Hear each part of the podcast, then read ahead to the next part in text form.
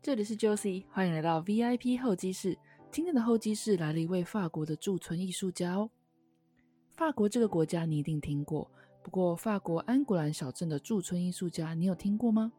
今天的 VIP 候机室邀请到人气画家宁来聊聊他一路从事插画工作的心路历程，以及在法国的特别经验。同时，宁也跨足漫画家、教学身份、音乐创作以及 Podcast 制作等等。五彩缤纷的生活，据说宁也度过一段需要自我认识的时期呢。你现在听到的曲子就是宁所创作的《In the Rain》配乐版。节目访谈到音乐创作的部分时，你也可以听到更完整的旋律哦。而节目的最后也会播放这首曲子的人声版，希望你会喜欢。今天就让我们一起沉浸在艺术的世界里吧。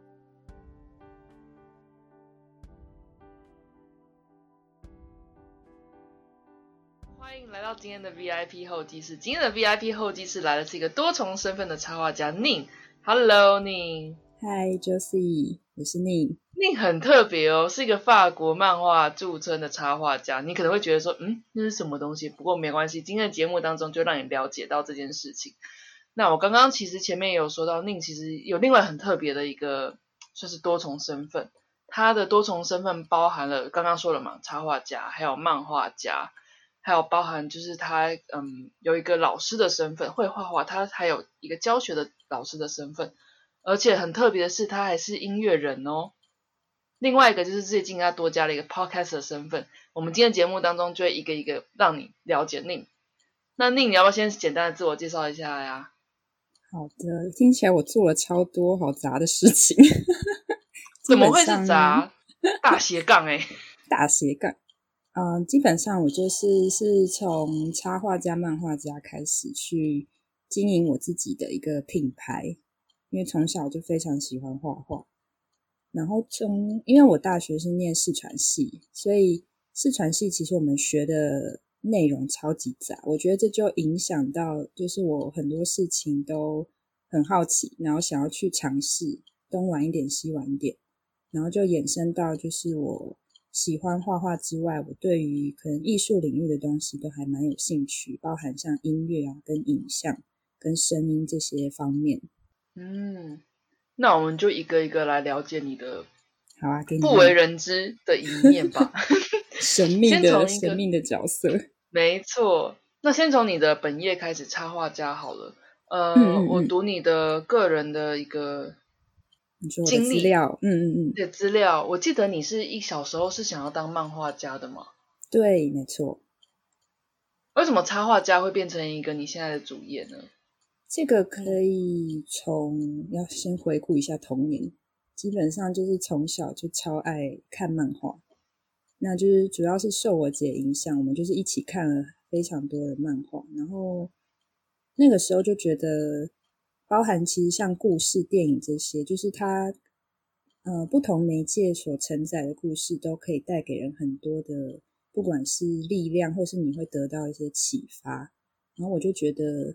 因为漫画它跟画画有一个连结，那对于当时就很喜欢画画的我来说，就会觉得这个是很吸引我的一个目标或是方向，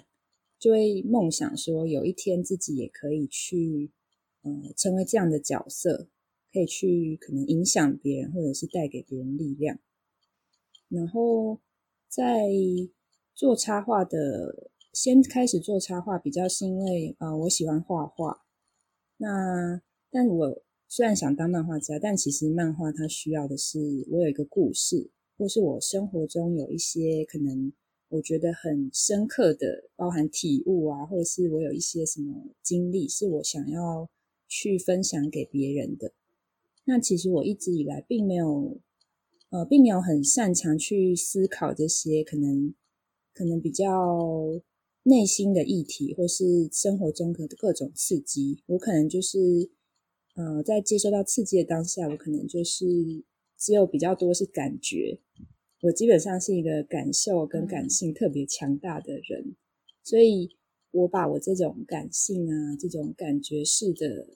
呃，情感丰沛的部分是透过绘画去呈现，那它可能比较是一个一个的画面，它可能是透过颜色啊、笔触去表现的，可能有时候是抽象，那可能大多是透过可能人物的表情或是一个情境去描绘出来。那看到画面的时候，你嗯不一定会去可以具体的知道说在讲什么，但我觉得插画就是这样是。呃，一个画面可以给大家有各式各样的解读。就算我作者自己有自己的想法，但是大家也可以在同一个画面当中去对应到不同的自己的处境，这是它很灵活跟多元的部分。那我自己其实我觉得是透过有点像是插画，对我来说有点像是点吧，就是我先累积很多很多个点，然后。开始随着可能成长跟生命的经历，我把这些点慢慢的串成线啊，甚至让它越来越完整，然后它才包含我就是渐渐去思考更多事情之后，它才有可能去串成可能一个一个的小故事。那这些小故事再再去酝酿或是再去精粹，它就有可能变成一个我自己认为真正可以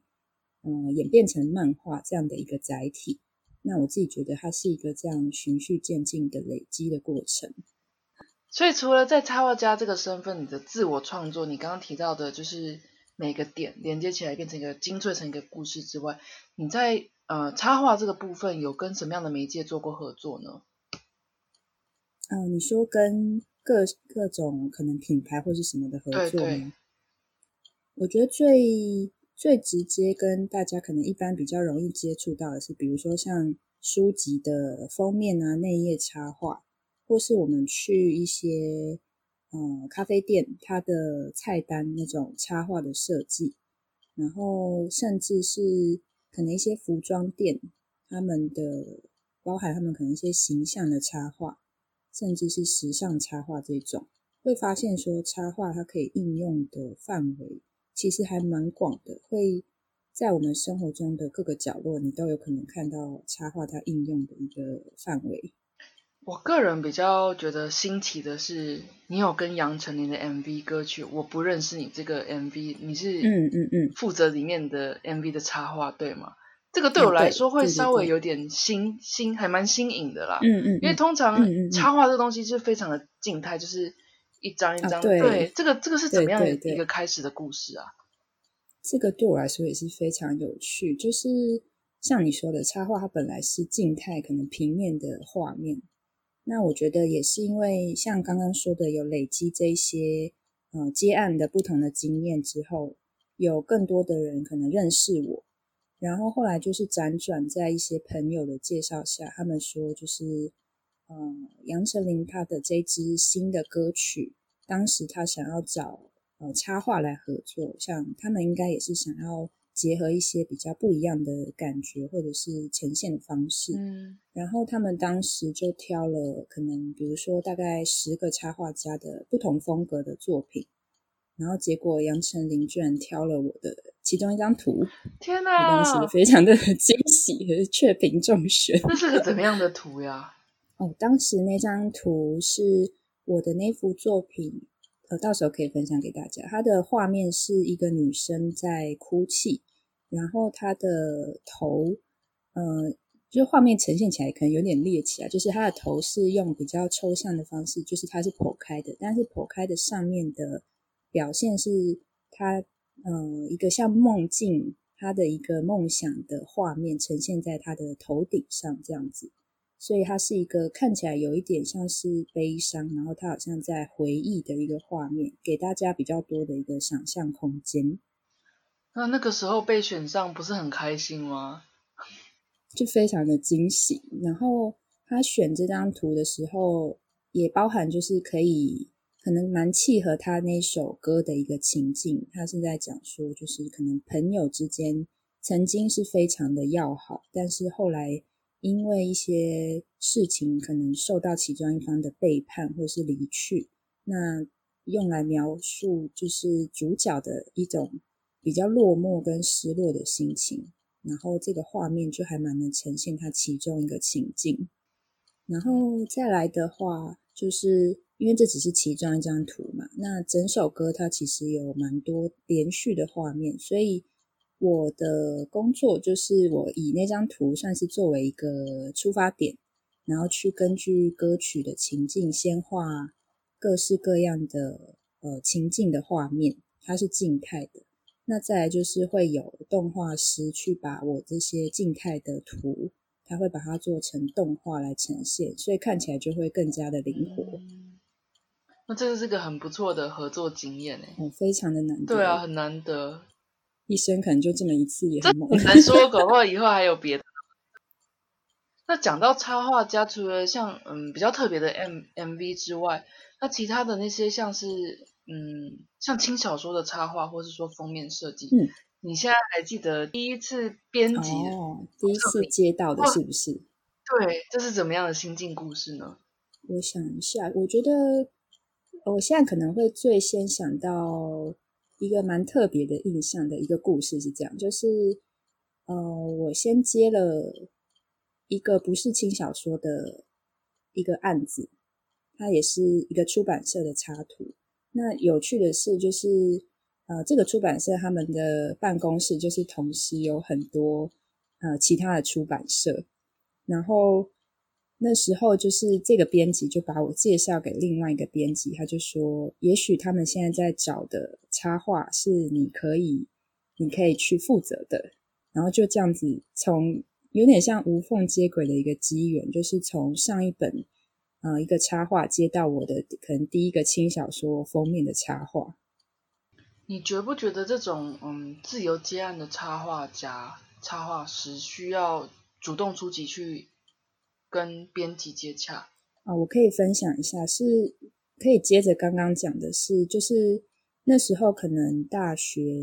呃，可能才在念大学的时候，我就在想说，也许就是我可以去试试看投稿画封面啊，画内页的图，然后包含身边的朋友也会鼓励我去投稿，然后那时候可能就有投了呃几间，我自己觉得说风格可能比较接近，或是他们可能会喜欢我作品的。出版社，那寄了几封信之后呢？呃，那时候可能有一两个出版社就有很礼貌客气的回我，他就说：“嗯，如果我们有适合的适合的书，我们会联络你。”然后都没有下文。但我觉得很有趣的是说，呃，这个是要讲说，就是我觉得主动出击，它。对我来说，它不代表就是我每一次出击都可能就会有那个结果吧。但很有趣的就是，那时候没有下文的出版社，就是大概可能几年之后，后来联系我去画，像我刚刚提到的，可能是轻小说封面的插画。我就觉得说，后来比较长期下来这样子回顾起来，会觉得，嗯，你一时的一时得到别人的回应，他。可能不一定当下会有适合你的一些可能机会，可是那个机会也不会说马上就是给你一条死路，你可能会在接下来不知道哪一个时机，他又给你一个你意想不到的机会去发挥。哇哦！所以这这边也是讲到比较心理层面，就是如果一时被拒绝，其实不用放心上那么久，说不定在未来的某个点，他就会。开花结果变成另外一个机会，这样子吧。对对对，因为我觉得我自己可能以前会特别当下，可能就会觉得说被拒绝就是被拒绝，然后就会很受挫。可是后来自己，因为我们就是会继续去累积作品，继续去前进。那那个过程，你会发现你呃，包含你认识的人，你接触的那些单位，他们其实也会也会把你放在心上，只是你可能不知道。但是在一些机会，你就会发现是你现在没有机会上场，但之后却不一定。那像你刚刚说了，你接了一些轻小说的插画，一本一本的书里面都有你的作品，直到二零一八年，你自己的一个漫画单行本出现了。那现在想要聊聊的是你漫画家的身份。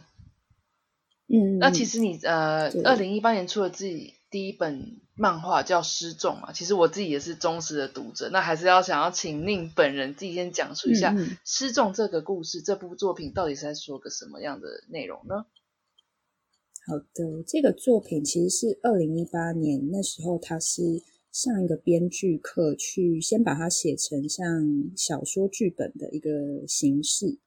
然后我觉得我会开始酝酿这个点子跟这个题材，它最主要是因为，呃，我觉得人成长到一个阶段之后，你就会有点像是以时为单位的这个年龄的岁数来来看的话，就是我们每到一个阶段，你好像就会回头去检视，说你到了这个岁数，你有没有达到社会对你的一个期待？也不用说社会，就是家庭可能会对你有一些期待，包含包含呃我们一般传统的一个规范，比方说几岁就要结婚，或是你有没有稳定的对象，有没有稳定的工作。那这些条件其实，呃，它是以就是社会普遍的一个观感在规范大家的，所以只要我们如果没有在这个规范里的话，我就会觉得说，我好像呃不在这个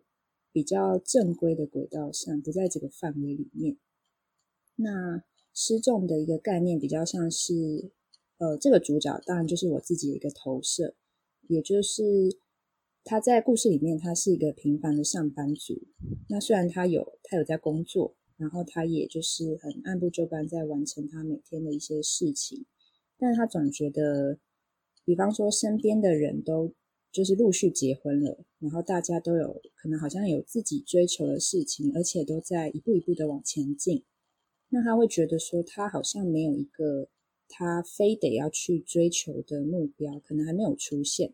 然后他现在也没有交往的对象，也就是在社会的规范下，他好像完全没有任何一个项目是可以打勾的。即便即便他是按部就班在做这件事情，所以他会有一种好像生活中没有没有一个重心，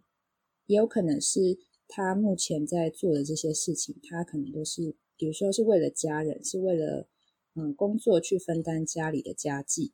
但除此之外，如果拿掉了工作的话，他其实没有一个生活中的一个重心，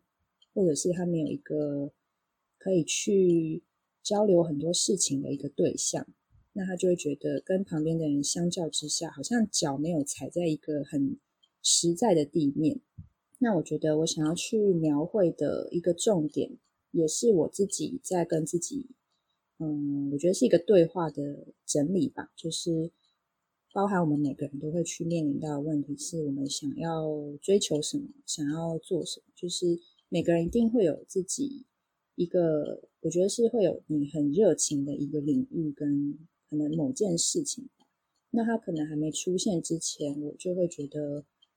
好像生活就是浑浑噩噩，然后你会不知道自己到底要往什么方向。你可能很多事情都都可以尝试，但相对来说，这每一件事情好像也没有特别哪一件是非做不可的，那就会形成一种像，嗯，可有可无。但其实我觉得，透过很多经历跟成长的可能各种刺激吧，你会渐渐的去筛选，而且渐渐的去找到就是最终那个你想要做的事情。那所以在这个故事中。主角他会透过，不管是他在感情上可能受到的挫折，或者是他在工作上受到的挫折，还有跟身边的人的比较啊，或者是各种争执，透过这些呃刺激跟一些让他去思考的事件，他最后会有点像是去往内心去挖，然后最终去挖到那个他一直可能没有去找到的一个。重点，那那个会成为他生活中的一个重心。然后我觉得对我来说也是，生活也是在追求这样的一个方向。那可能对每个人来说也会是这样的一个经历。对，其实我自己呃看完这部作品之后，除了欣赏优美的笔触画画画的笔触之外，嗯嗯，其实也也很多自己内心上面上面的反思，就是很深的一个内容。可以让自己就是反思到自己，然后也是考虑到自己对生活的迷惘这部分。那接下来其实问的这一题跟嗯，可能跟宁的作品上有一点点关系，就是身为漫画家的你，嗯，一般人对漫画家会有个迷思，就是说，一般人可能会觉得说啊，台湾在台湾画漫画会不会就是吃不饱，吃不饱啊？你做这个能养活你自己吗？那我相信说你会画漫画这件事情，或甚至说插画这件事情，是你出自于你自己喜欢做的事情。嗯那你是对于这种一般比较嗯大众有这种迷思的这种看法，你是怎么去应对这样的一个心境呢？我觉得这可以对应到你刚刚问说，就是可能我从小就喜欢画漫画，然后可能直到比如说二零一八年才开始嗯正式的去进行这部、呃正式的漫画。我觉得这个会对应到刚刚问题是在我前面，就是我会觉得说，台湾的漫画市场，就我的认知来说，就是它是非常辛苦的，所以在我还没有一个我很明确想要去非画不可的题材之前，我觉得我就这样投进去。我自己觉得说我我没有一个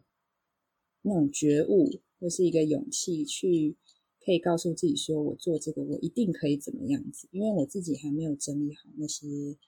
呃我真正想要讲的东西。那在这之前，我可以做的是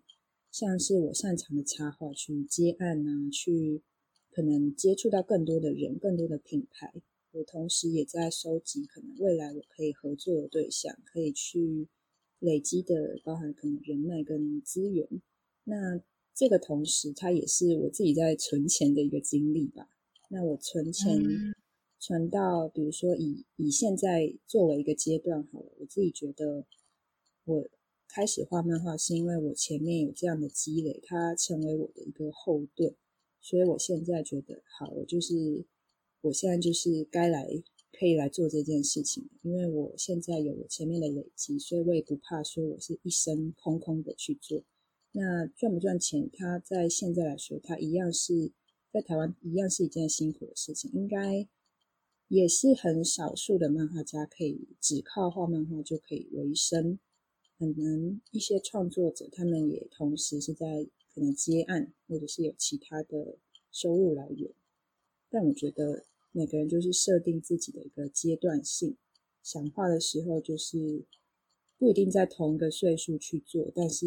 你可以去安排。嗯，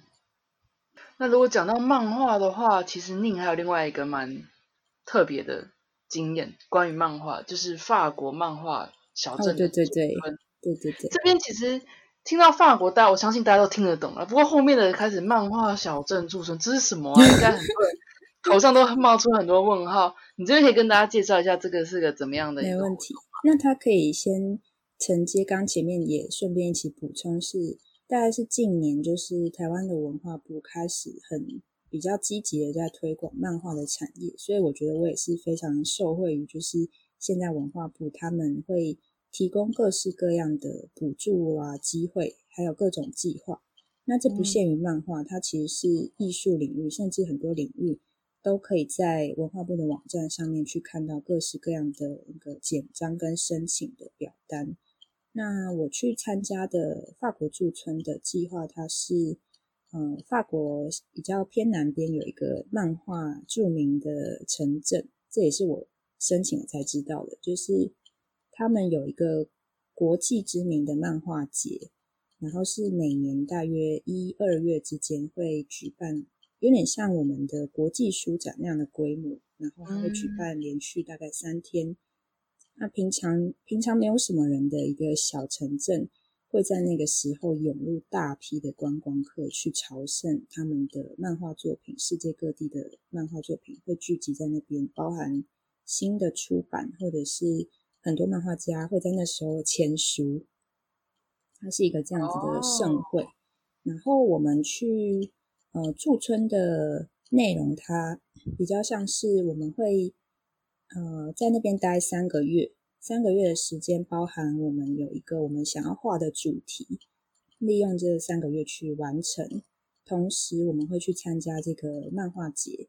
那它也是跟文化部这边去一起一起举办的活动，包含台湾的漫画家。里面有包含驻村的，然后有出版社呃派来的漫画家，我们会在那边举办一些像书展上面的活动，也就是跟法国还有可能其他国家的，不管是单呃出版单位啊、漫画家、创作者去交流的一个盛会。那这边就是提到，既然你都在法国了，有没有什么在法国有趣的当地故事，或者你跟别的国家，比如说包含除了台湾之外，有哪些国家来到法国驻村，你们有一些交流之类的故事吗？哦，有的。然后像我们的驻村，每年台湾这边是会选两位创作者去驻村，所以就是我跟另外一位，然后我们会。驻村的地方，它会有一栋工作室，然后另外会有一个是我们的公寓，它是分开的地方，但他们的距离大概就是走路三分钟那么近。哦，那很近哎，超就是非常非常棒。然后工作室的里面，平均每年可能会有，呃，应该说就我们驻村期间，大概会接触到可能是二三十位艺术家。那包含来自西班牙啊，然后有法国的，有意大利的，然后有哥伦比亚的，或是伊朗的等等这些国家的艺术家，他们都会呃申请来这边驻村，其中有中国的。亚洲的话，目前我们接触到大概是这样子。然后这个期间蛮有趣的是。可以想象，就是大家都觉得艺术家很神秘嘛，所以包含我们自己，就是驻村进去也发现，因为所有的艺术家的作息都不一样。这个工作室是让大家可以二十四小时进出的，所以有人是超级夜猫子，然后有人是可能超级早起的。那这当中，就是你会发现，有些人可能永远都碰不到面。然后最有趣的就是，所以有人就想出一个办法，他们就有一个群组。然后他们就说：“那我们就要约一个类似像午餐时间，可能下午一点，就是呃，有些人就会固定在它里面有一个像餐厅的空间，就在那边一起吃东西。因为如果不这样约的话，大家根本就很难碰到面，大家都超级边缘。对，然后约的时候，你就会发现说有谁，然后可以更知道说整个工作室有哪些艺术家。”然后更有趣的是，大家会自己带食物，所以你可以去了解说各个国家他们喜欢吃的东西，他们的饮食文化是怎么样。然后大家会互相交流跟分享，可能甚至就会有些人喜欢煮的，他就会改天很有兴致，就会煮一些东西来分享给大家。怎么听起来像留学生活？哦，其实还蛮，其实真的蛮像的，就是一种也蛮青春洋溢、很可爱的交流的机会。你们是这三个月都住在这个小村小村庄里面对对，基本上是这样。但其实这个这个小镇它基本上是真的很小，所以蛮多人就是知道它的一个规模之后，就会就会蛮，或是有些前辈就会说，这里这么小，你只待三个月太可惜了。如果拿比例来讲，就是有些人会说它很像台南的可能新化这样子一种稍微偏僻的一个地区。然后，如果你三个月只待在这里，其实相对可惜。你可以，既然你都在法国了，就是你有机会的话，你其实就可以到可能其他的城市稍微去走走，因为机会真的是太难得。那你个人有到就是这个小镇以外的地方去看看吗？我们有去，我们主要也还是在那个法国，所以我们有去像巴黎跟里昂，然后还有波尔多，它的可能比较。北边跟南边的都对，都去给他走。还有就是往东边坐车，真的就已经很久了。那经过这次的一个你代表台湾之二为二，对对的艺术家到那边去，你这趟旅程你有什么样的启启发跟收获吗？这真的很多。我还想分享一个小故事，是就是中因为这个驻村期间碰到了台湾大选。然后，那其实是一个很很关键的时候吧，就是因为往年也不会这么刚好碰到这个时机，刚好一月，而且而且在一月的时候，大家整个那个台湾的气氛，整个是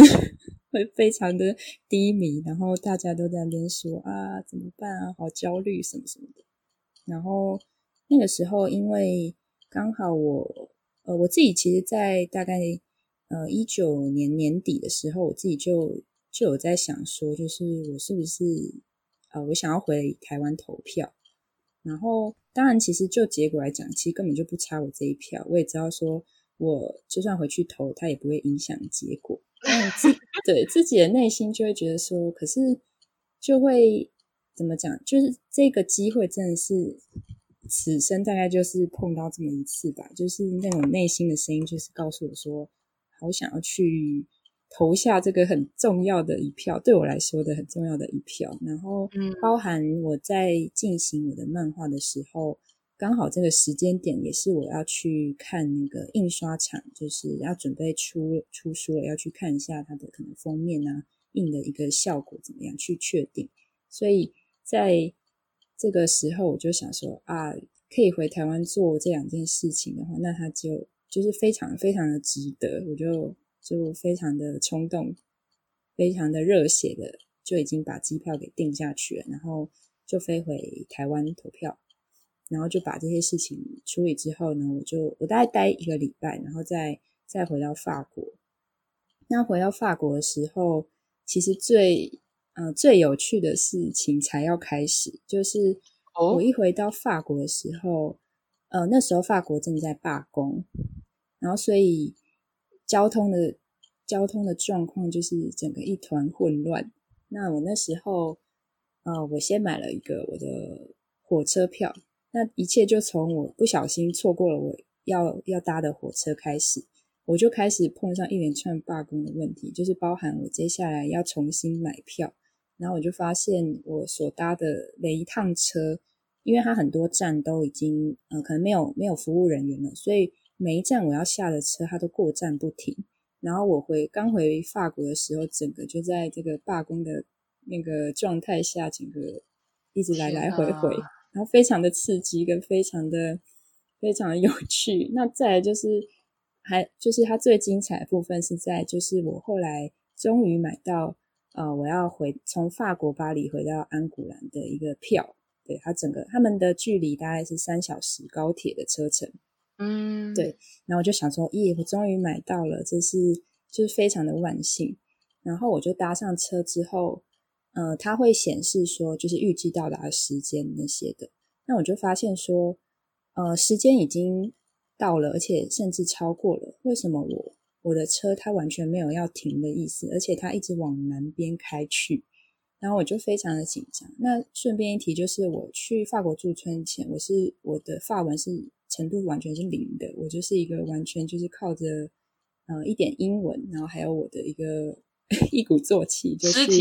去冒险，对对对，没错。然后我那个那个时候我就非常的紧张，然后我就想说，那我问一下旁边的人好了，也不管旁边人会不会讲英文。然后就非常幸运的，我旁边的呃也是搭车的客人呢，他是一个长得有点像基努里维的男生，就是他非常他用非常流利的英文，他就跟我说。你没有听到刚刚啊？就是他发现我不会发文，他说你没有听到广播。广播说本车不停靠安古兰站，本车将直接直接驶向终点站。然后我就想，天呐，终点站就是法国的可能最南边的波尔多那边。然后我就想到整个整个心都凉了一截。然后我就问他说：“那我可以怎么做什么？”然后这个人非常非常的好心，就是他就帮我查说：“那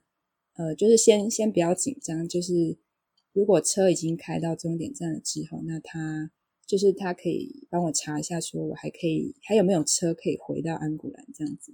然后就是我觉得最有趣的就是在于这些很惊险的旅途啊，或是有一些你出乎你意料的过程，都会遇到一些好人，或是就会得到别人的帮助。然后他后来就帮我查到有可以搭的车，然后。还甚至还陪我去那个站牌，公车的站牌，所以我后来是很幸运的，在晚上又从就是法国南边的波尔多又搭了车回到我的安古兰，然后就是另外一个台湾的创作者也在等我，就是终于等到我，真的这个我就觉得，我就觉得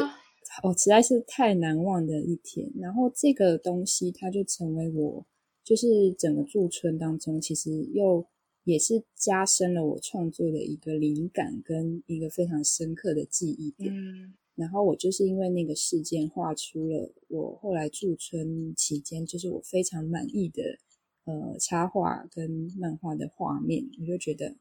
我其实很庆幸说，就是生活中会有很多这种就是意外跟可能我没有办法去掌控的事情发生，然后发生了之后，就是我可以用一个呃有点像激励自己，或者是比较正向的态度。去告诉自己说，我反而让它变成我的创作题材，我就对于自己的那个心态感到非常的开心。这是个很美丽的插曲，虽然说有点就非常狼狈，中间对会超级狼狈，但回想起来就会自己觉得它真的是太难忘，而且太有趣，而且后来这个故事就是跟其他艺术家在那边崩溃的闲聊的时候，就是也变成一个话题，我觉得非常的有趣。好像这趟旅程真的收获很多哎，真的真的。那如果讲到你是一个老师的身份，就我所知，你现在有一个线上课程，对吗？啊，是的，对对对。要不要介绍一下啊？我现在这个是跟线上平台哈号他们合作的一个插画的课程。那这个内容是钢笔速写，它其实也就是从我的插画风格里面呃延伸出来的一个。比较像是一个风格，那让大家去练习描绘生活中的东西。钢笔速写它比较是有点像我们想象写生，或者是你在有时候你在路上会看到一些人他在架着架着画板在那边描绘一个风景或是一个人物，有点从那个方式去呃，再更更简化成我们可以。随地，或是你在家，你有一些简单的用具就可以，就可以去着手。因为我觉得要带有兴趣画图但不知道怎么开始的人去开始他的第一步的，很蛮重要的，就是呃，这个开始不能够太困难。那对我来说，呃，身为老师去思考这一点也是蛮重要一点，就是我不能只。他让我去思考说，呃，我跳脱我自己一个习惯，我要从一个刚开始画图的人，然后我会，我会想要怎么，会对什么样的东西有兴趣，然后怎么样是我觉得我可以去做到，不会太有压力，又不会一下子太消化不良的一个状态。它是让我去练习吧。呃，这多年的可能学习跟我的一个累积的内容，我的创作的灵感啊题材，我要怎么把它稍微变成一个小小的系统，然后它可以变成一个一个步骤去解说给别人，要怎么从一走到十这样的一个拆解的过程，我觉得它也很帮助我去整理我的我自己创作的一个脉络，所以同时。我觉得在教学的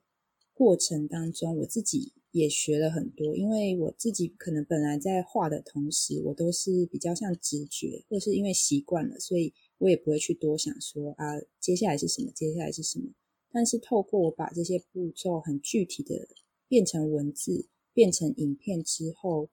我也可以重新去看到说我自己是怎么画的一个过程。那我觉得这个是很有趣的一件事。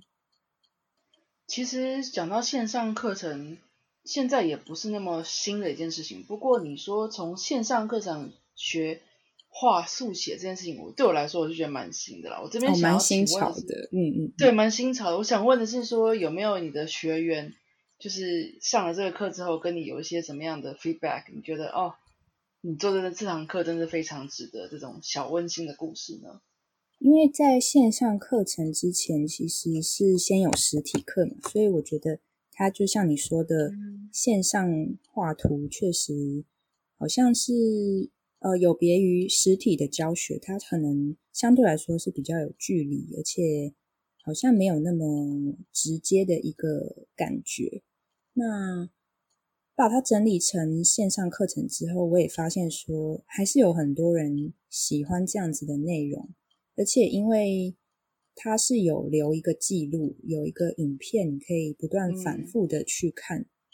反而很多人会觉得说，他可以反复的去练习。他如果忘了，或是他又想到了，他是可以重复去看的。这个东西是线上的一个优势。然后会看到一些回馈是跟我说，就是他觉得我讲的本来本来这件事情可能他认为非常困难，然后他甚至觉得说，呃，不知道怎么开始。但是因为我的解说是很清楚的，而且是可以让人理解的。那他在这样的带领下，他发现他自己可以去做到。对我来说，这就是我会做这样子教学影片很重要的一个，我希望可以达到的目的。然后，所以有人真的因为这件事情而有收获，而且觉得很棒，对我来说我也很开心。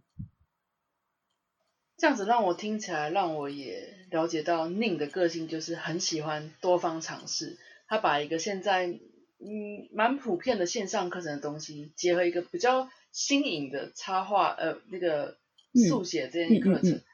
那我这边也是想要问问下一个你的身份，其实就跟音乐有关。其实你刚刚一开始有提到说，因为你学习的关系，就变得什么事情都很想要多方尝试跟经验看看。那这个音乐人，我就觉得哦，从刚刚这样讲起来，你是插画家、漫画家，哦，你会这些技能，你去教学，也听起来很合理。对，那忽然跳到音乐人的身份这边，又是一个怎么样的故事呢？音乐确实是有点跳痛。音乐的部分，我觉得还蛮有趣，是在于说，我觉得每个人当然都会有很多兴趣。那我自己就是可能也喜欢听音乐啊，也喜欢唱歌。那是偶然，可能我有一次就是，我觉得它有一个共通点，应该是在于创作。呃，那个那个契机在于有一次我可能听了一些歌，或是生活中有一些心情想要去记录抒发的时候，我就把我无意间哼出的旋律先把它记下来。我有时候就是有一些小小灵感，它可能只是呃几个音符或什么，我就先把它录下来，然后先记录下来之后，我就觉得有一些旋律我自己会。突然有一种就是好想要把它变成一个作品，想要让它更加的完整。那当时刚好就是我有认识的朋友，他会编曲，所以我就先先去问他说，就是我先给他听听看，然后先问他说，就是这样子的东西有没有可能去延伸，或是有没有编曲的可能？这样，所以我们就讨论啊，然后甚至我就是我在。创作这个旋律啊的过程当中，我就会有一些呃插画的画面，甚至可能会有一些像故事的情境，所以它有点是包含像视觉跟听觉的一个比较双重的一个创作的开始。那接下来我们就可能在讨论中有一些火花之后，他就在编曲的方面协助我。然后我们甚至就是一起去把整个歌，甚至去想说歌词要讲什么，他给他一个故事情境，然后那英文、英文啊、中文都去想一遍，然后有很多人的协助。那对我来说，还有这过程还有一个很棒的点在于说，呃，因为音乐如果想要把它实体化的话，会有一个 CD 的一个包装、一个封面。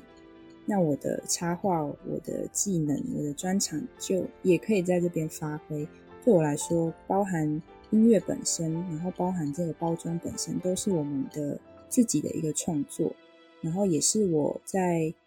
呃探索这种多重兴趣的过程当中，它透过一个一个作品可以同时去展现，我就觉得是当时一个很棒的突破，还有一个实验。然后也嗯。带来非常多的乐趣跟影响，这样。那这首曲子叫什么呢？呃，它是一个描述一个像雨滴、雨滴涟漪的，因为我们那时候是取英文，那主要是呃讲述那个涟漪的那个景象，是描绘说我们我们人的内心的一个状态，其实就是你受到各式各样的。不管是影响或什么它会像泛起涟漪的那种感觉在你的心里产生各式各样的影响描绘出一个这样子的情境。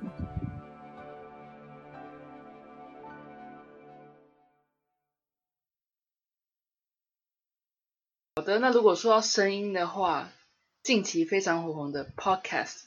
没错宁也有另外一个身份是 podcaster 就我所知，你是有开了一个自己新的节目是吗？叫听书入睡。是当初为什么想要跨足 Podcast 呢？我觉得很很有趣的，也是我自己从大概从高中就开始听广播，然后一路听到现在，就发现说台湾也开始有越来越多的 Podcast。我其实也就是一路听了蛮多的节目，然后在每一个节目当中，我都觉得可以听到大家各式各样的想法跟点子，我觉得非常的棒。然后同时，每一次在听的过程，我也会去对应到自己说，呃，我有没有什么想要说的东西啊，或是想要去分享的东西？透过平常可能过去比较是透过插画啊，透过一些专业技能的方式去分享，它比较是呃其中一个领域。但另一方面，我也觉得说，像刚刚提到说，喜欢音乐跟唱歌。对于声音的部分，我也很有兴趣。那我觉得我自己也开始在听了大家声音之后，也去想说，不知道我的声音去分享事情的时候，它可以带来一些什么样的可能呃影响啊，或是可以去触发一些我可能没有想过的一些机会。那我就想从我身边的事情开始，比如说。我呃，我买的一些书，我可能一直没有去看，但我其实很想要去看，但我找不到一个我自己可以去呃阅读的一个动机。但我发现，如果我把它变成一个目标，我想要去整理记录我读书的一些思考的脉络，还有书的内容带给我一些什么启示的时候，其实它也可以带给我去。比如说画漫画的时候，有更多的嗯题材，然后有更多思考的一些东西可以去放在里面。这对我来说其实是也是一个很棒的一个方式。所以我就想说，那我就从这样的一个去录下自己说话的方式，先来试试看。其实因为讲。书的内容，不管是 YouTube 或者说 Podcast 也好，很其实也有人在做。不过我觉得你的频道特别特别，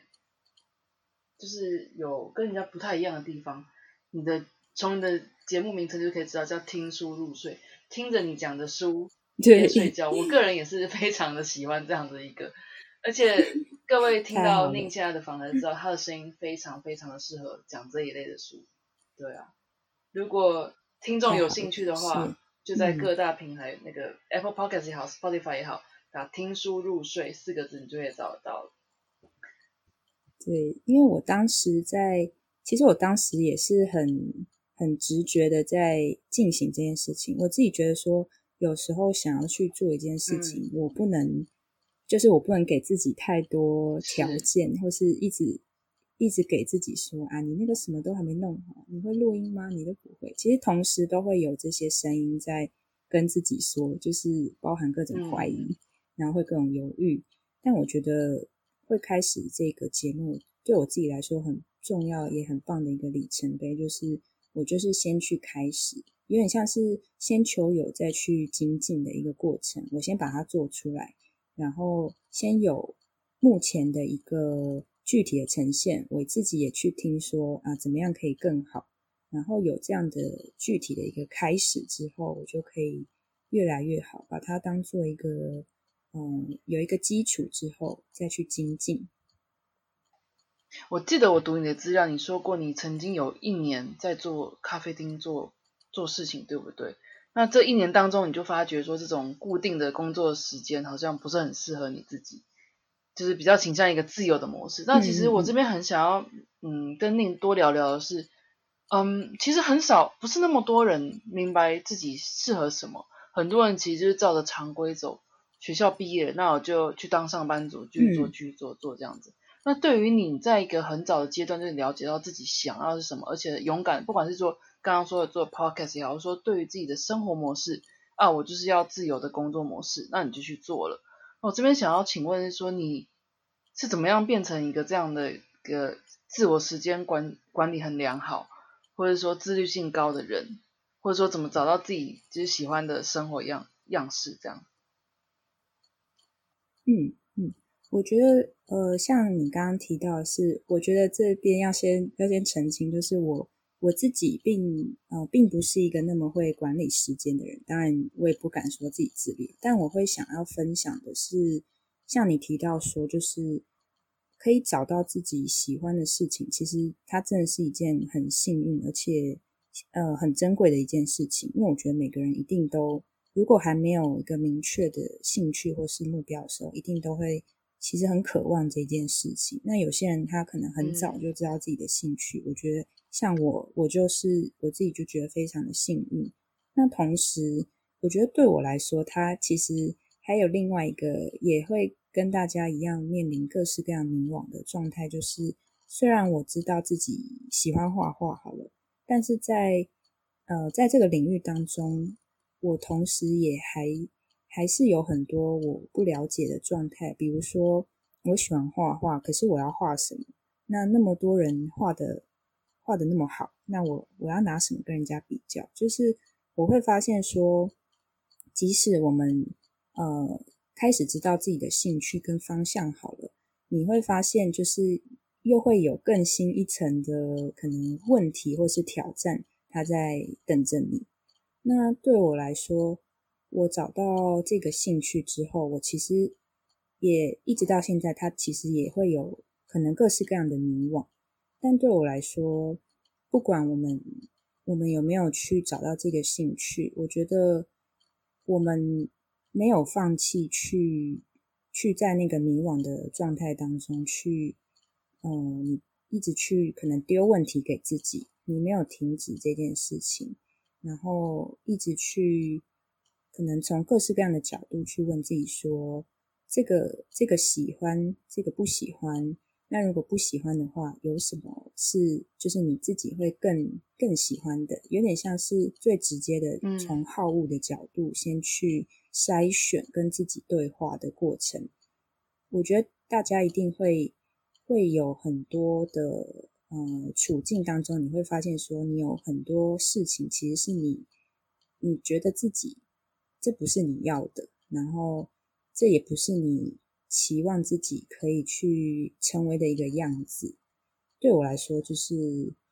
我觉得是在这种一次一次的有点像印证，或是去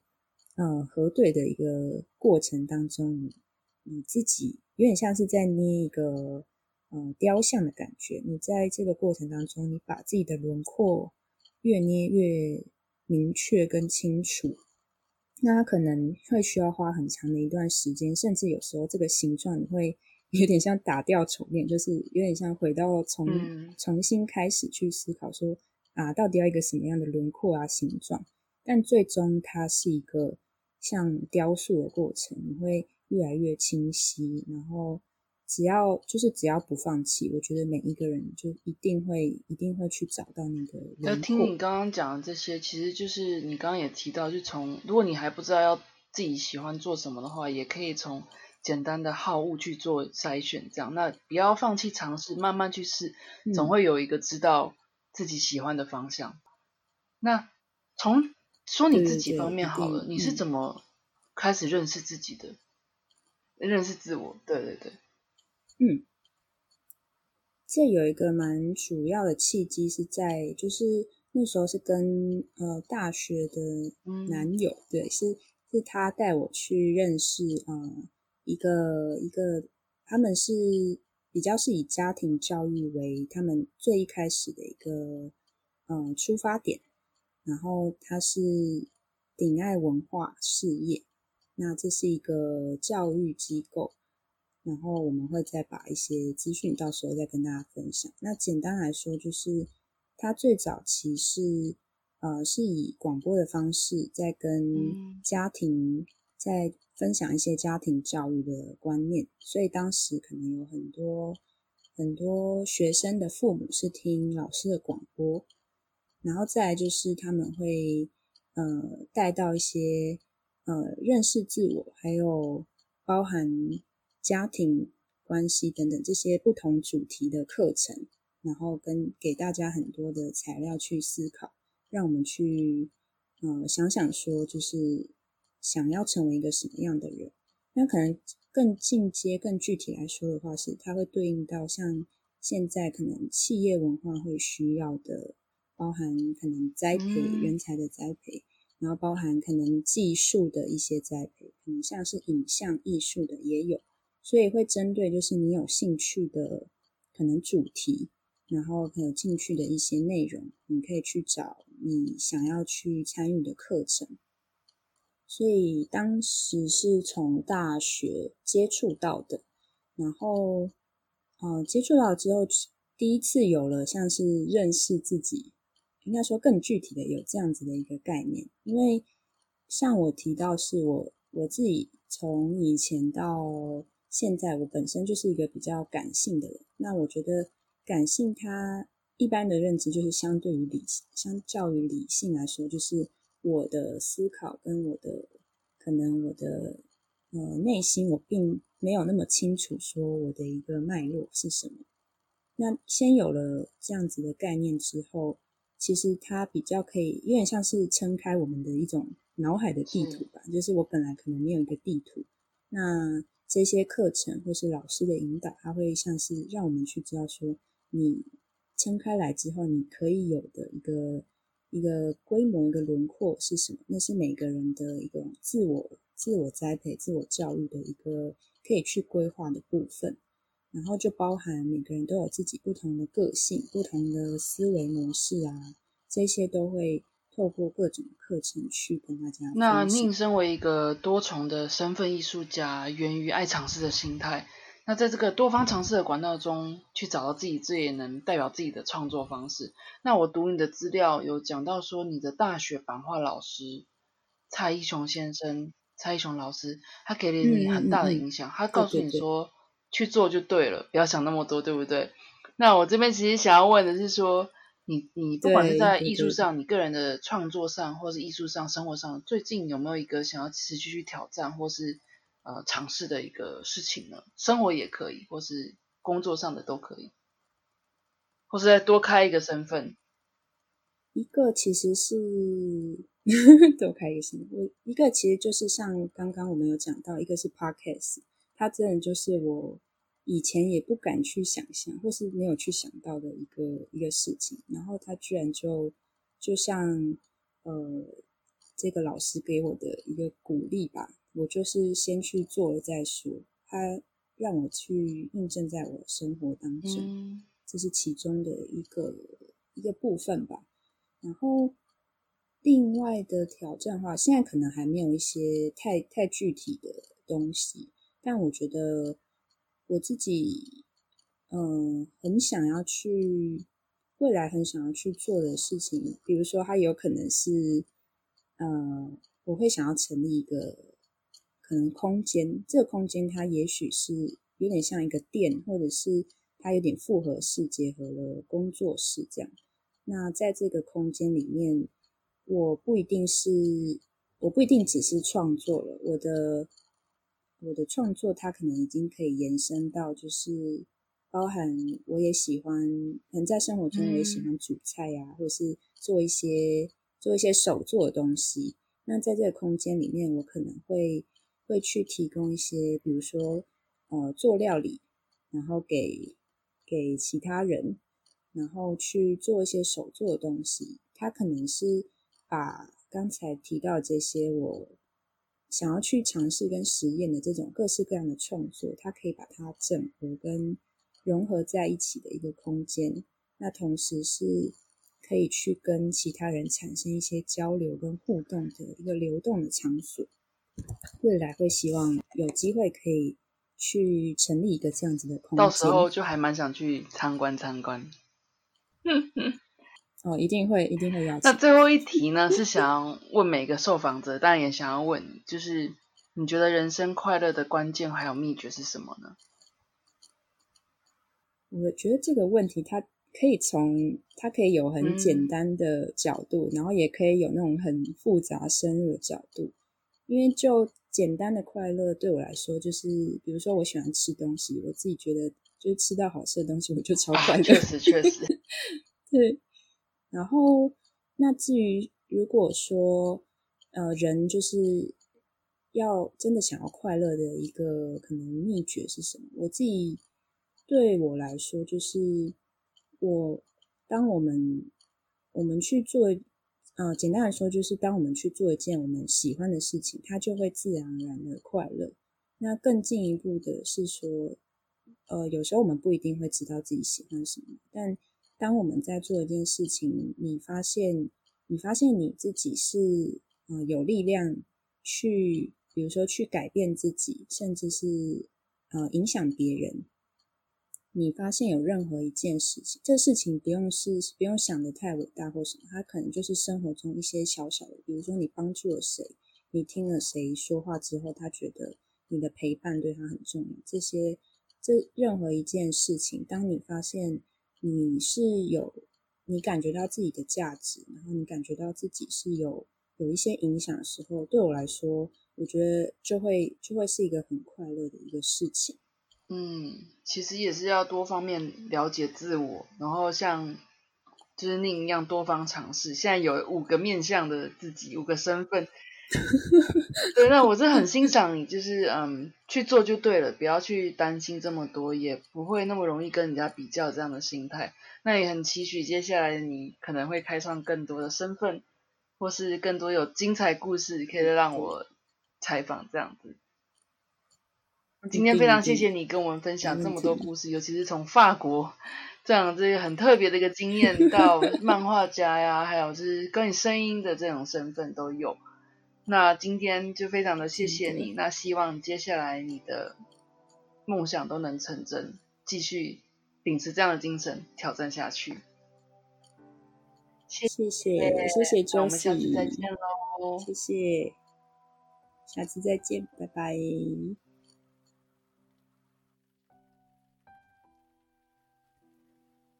今天的访谈你还喜欢吗？我很喜欢宁说的，只要不放弃，在迷惘的状态中继续自我探索与对话，最终会越来越清晰的，并且找到自己喜欢的样子。秉持着这样的想法，宁在很多领域中不断的尝试与摸索。如果你喜欢宁的作品，欢迎你到 IG 或是 Facebook 搜寻宁 N I N，欣赏他更多的作品哦。而宁的 Podcast 节目。欢迎大家到各大收听品牌搜寻“听书入睡”。如果你喜欢的话，也请不吝啬给他订阅评分哦。同时，也邀请你到我的 Instagram 账号追踪，给我一个机会，提供你更多有趣的人物访谈以及内容。账号是 Hi 点 Miss Josie，H I 点 M I S S J O S I E，或是寄到我的信箱，一样是 Hi 点 Miss Josie 小老鼠 Gmail.com。最后，谢谢你听到这里。接下来，请一起欣赏宁所创作的曲子《In the Rain》。能用我的声音陪伴你是我的荣幸。那我们下次再见喽。